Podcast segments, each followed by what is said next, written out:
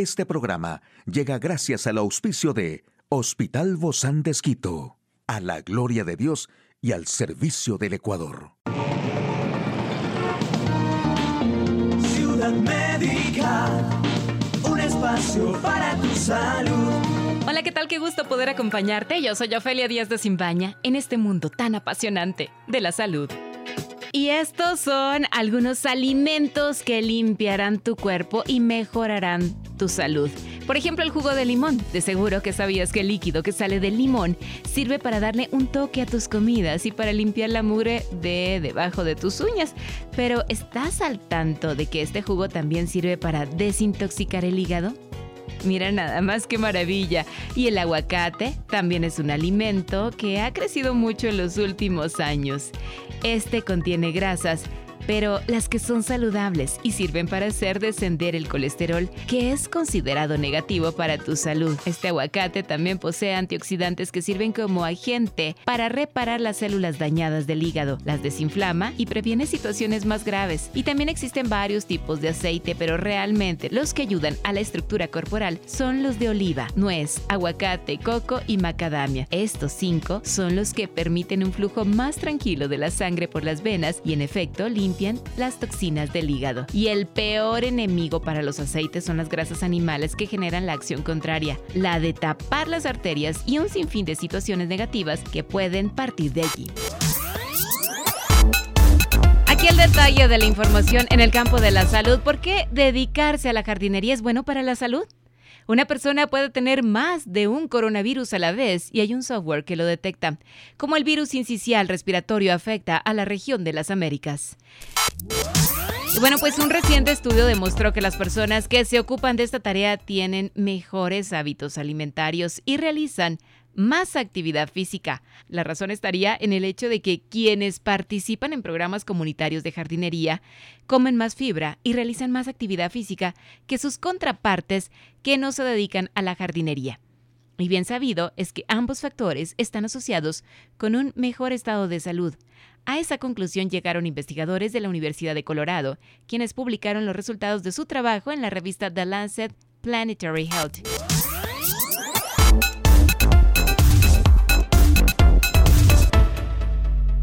Y bueno, en el mundo ya hubo más de 664 millones de casos de personas diagnosticadas con el COVID desde el inicio del brote que empezó en China a fines del 2019. En ese momento el virus que causa la enfermedad era desconocido, pero desde entonces se hicieron diferentes estudios que han permitido hacer incluso una vigilancia de su evolución. En Argentina, investigadores científicos que forman parte del consorcio Proyecto País desarrollaron un software con un algoritmo que permite detectar si una persona ha adquirido la infección con más de un coronavirus, es decir, posibilita distinguir si una persona tiene diferentes variantes o sus diversos sublinajes. Entre las diferentes tecnologías de secuenciación de nueva generación, la de Illumina fue la más comúnmente adoptada representando el 80% de los genomas de SARS-CoV-2. Si bien las metodologías de secuenciación tienen una alta sensibilidad para detectar más de una población viral dentro de una muestra, no había un método estandarizado para caracterizarla. Y existe un virus respiratorio que en medio de la pandemia pues es protagonista por su creciente expansión. Se trata del virus incisional respiratorio, mejor conocido por sus siglas en inglés BSR, que causa infecciones de los pulmones y en el aparato respiratorio especialmente en los niños y cuya enfermedad genera la bronquiolitis. Este virus es el responsable del 40% de las bronquiolitis y del 25% de todas las neumonías virales, siendo en los lactantes el virus más frecuente en los seis primeros meses de edad. La ventaja que tenemos contra el virus incisional respiratorio es que por primera vez tenemos productos que pueden prevenir este problema. Se trata de un medicamento monoclonal efectivo de una sola dosis, pero su problema radica en el acceso y su costo. Reduce el 80% de infección y hospitalización de niños muy pequeños, porque los otros requerían mucha dosis. Qué lindo es poder conversar contigo y sobre todo con buenos amigos. Y hoy estamos con nuestra queridísima doctora Pía. Así le decimos de cariño, pero es la doctora Piedad Villasís. Ella es pediatra del Hospital Bozán de así la puedes conseguir ahí. Justo hoy, a veces que estamos los padres preocupados por si mi hijo está resfriado, ¿por qué será lo que tiene? Pues hay que prestarle atención porque podría ser la sinusitis. ¿Qué tal, Doc? Bienvenida. Qué gusto, doctora Pía. Muchas gracias. Para mí siempre un gusto conversar contigo y con las personas que nos escuchan. Y siempre hablamos de temas de mamás, de padres, de hijos, estos temas que nos apasionan tanto a nosotras las mujeres. Claro que es lo más importante para uno en la vida, pues los hijos. Los hijos. Sí, vivimos por, ellos. Sí, y por eso es que estamos preocupados por esto.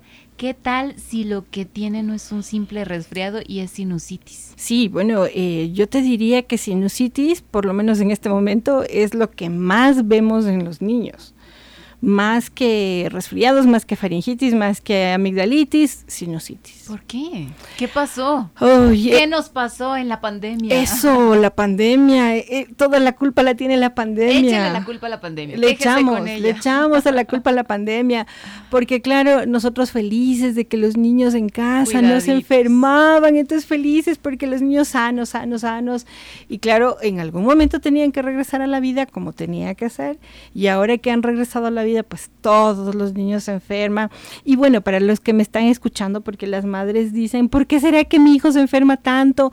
¿Por qué será que mi hijo no tiene necesita, exacto, necesita tanto medicación, no tiene defensas? Mi hijo, mi hijo, no, señora, todos los hijos están así, así que todos, todos. es parte de la normalidad en este tiempo. Es nuestra normalidad que esperamos pase pronto, ¿por qué? Porque ahorita se están poniendo en contacto con todos los virus, todas las bacterias se están enfermando mucho, están creando defensas y en poco tiempo dejarán de enfermarse porque ya habrán creado sus propias defensas. Pues les pedimos a los niños, nosotros también lo hacemos cuando salimos al público, que nos que usemos la mascarilla, ¿verdad? Pero obviamente en el recreo todos se quitan la mascarilla para comer su, su snack. La verdad, la verdad, los niños se sacan la mascarilla siempre.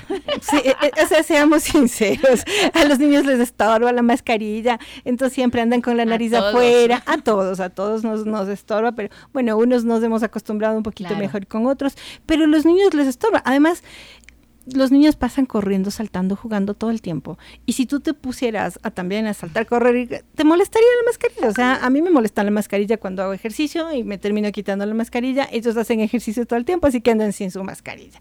Seamos sinceros. Así que, además que los niños, yo digo, tienen algo tan bello porque los niños son súper lindos. Entonces, los niños les gusta compartir las mm, cosas. Entonces, los niños están tomando su botellita de agua y el amiguito le pide y le da y de ahí le pasa al otro. Y, del mismo siguiente, ¿no? Y la manzanita se pega el mordisquito el uno y le pasa porque le dio ganas al otro. Entonces, siempre terminan compartiendo las cosas. Así es. Ay, me dio esta galletita. Ay, comió de esto. Yo le di y me dio. Sí, y los más chiquitos que se meten todo a la boca, entonces cogen el juguete y se lo meten a la boca y los lo dejan por ahí, coge el otro y lo meten en la boca o se comparten el juguete entre ellos. Adiós alcohol, adiós bactericida. Exacto, pero tranquilas, esto es un tiempo más hasta que ellos se pongan en contacto con todo lo que está en el ambiente, es creerán, crearán defensas ya y se enfermarán menos. Así que paciencia, no es lo que le pasa a usted, no es que el guagua está mal, no es que el guagua está bajo de defensas, esto está pasando a todos. Y hay reportes de en Canadá, en Estados Unidos, en Inglaterra, en España, lo que nos pasa a nosotros está pasando a nivel mundial, por lo tanto, sí, le culpamos a la pandemia. Con el coronavirus, a ver, y entonces esto de la sinusitis, ¿qué es y cómo se maneja con estos pequeñines? Ok, a ver. ¿Cuánto debo pensar que mi hijo tiene sinusitis y no tiene un resfriado muy común? Pues cuando los síntomas van allá, más allá de lo esperado. Es decir, normalmente el niño que me viene con sinusitis es el niño que anda enfermo, con tos desde hace un mes, dos meses, tres meses. El niño que suele tener tos, sobre todo en la noche, pasa tranquilo por lo general en el día, tose por ahí un poquito más pero cuando hace actividad física o cuando eh, corre o cuando en la noche se acuesta, tose.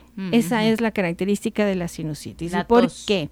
La tos nocturna por lo general y es una tos con secreciones. Pongámonos a pensar que nuestra cara, eh, los huesos de la cara no son huesos compactos, son huesos que tienen huecos. Esos huecos están llenos de aire, ¿ok?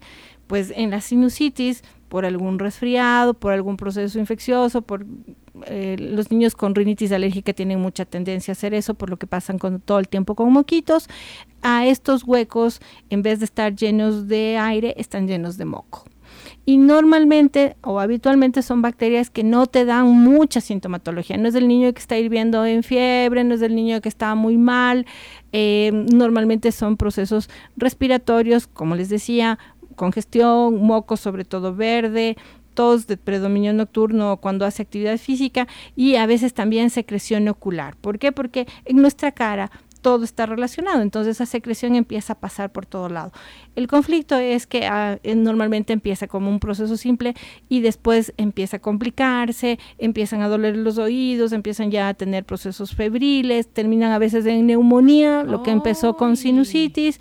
Entonces, creo que la moraleja que debo dejar de esto es, si tu niño ya tiene síntomas respiratorios, que no duran una semana, máximo unos 10 días, que es lo habitual de un cuadro respiratorio. Entonces, ojo, tienes que hacerlo ver por el médico porque deberíamos sospechar en una sinusitis. ¿No se podría llegar también a confundir con la rinitis? Sí. De hecho, como les estaba diciendo... O los que tienen rinitis tienen sinusitis. Sí, es un factor de riesgo. Los niños que tienen rinitis alérgica tienen tendencia más a hacer sinusitis, pero en la rinitis alérgica por lo general es más el niño que está en contacto con el polvo, con el pelo del perro, con el frío, lo que sea, empieza a moquear, pero deja el contacto con el animalito, con el polvo, lo que sea, y se va. Y no te da más sintomatología y por lo general es una, un moquito transparente, el típico que la mamá ya está acostumbrado a ver. Claro, el de siempre. En la el otro es verde. Ya es verde, ah, amarillento, es espeso, ya molesta y ya no está solo cuando el niño está en contacto con, sino suele mantenerse. Ahora, para diagnosticarla, ¿qué se hace? El médico le va a examinar al pequeño y si clínicamente es muy visible, es decir, yo le veo que está con mucha secreción, muy congestionado, tiene una tos, más de un buen tiempo de un proceso y yo examino la garganta y tengo algo que se llama goteo retronasal, que significa que yo veo ese moco en la parte de atrás de la garganta, verde, pegajoso, que le da, le produce esa tos, entonces clínicamente puedo dar un diagnóstico de sinusitis. Sin examen. Sin examen. ¿ok? Pero si ya es un cuadro de mucho tiempo, tal vez no me da un cuadro muy florido, tengo la duda de que solamente es rinitis alérgica o es sinusitis o alguna otra cosa más. Normalmente el, examen de elección es la tomografía de senos paranasales simple, que es un examen no doloroso, no lo hacemos siempre por la irradiación que significa, ¿ok? Pero probablemente si tu médico te lo pide es porque está dudando un poco en el diagnóstico y este examen te va a dar la confirmación. Y después de eso, obviamente vendrá el tratamiento, ¿verdad? Después de eso viene el tratamiento, que por lo general es antibiótico. Siempre antibióticos. Ay, qué pena, qué pena. Los padres, no, queremos los padres los antibióticos.